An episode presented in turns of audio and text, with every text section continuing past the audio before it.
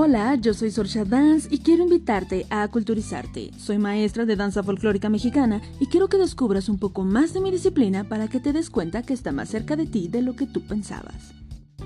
Hoy hablaremos de la técnica raza.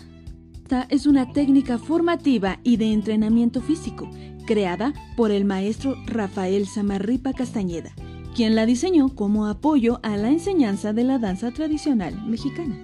El maestro Rafael Samarripa es un pintor, escultor, bailarín de danza contemporánea y folclorista, ceramista y escenógrafo orgullosamente mexicano.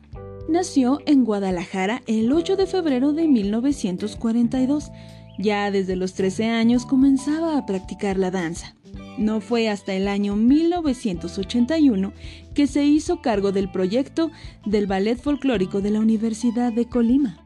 Dicha propuesta fue creada en 1979 con la necesidad de formar a los bailarines de la Universidad de Colima. Esta es una técnica innovadora que desarrolla habilidad, destreza, seguridad, conciencia del espacio, limpieza en la ejecución del zapateado, con lo cual se desarrolla todo el cuerpo, mejorando así la habilidad motora. La técnica raza es una serie de ejercicios evolutivos con seguimiento y desarrollo natural del cuerpo. También agudiza el sentido del ritmo, proporcionando un grado máximo de expresión y seguridad. ¿Y qué otras técnicas hay que apoyen la enseñanza de la danza? Eso te lo contaré en otro chispazo de cultura.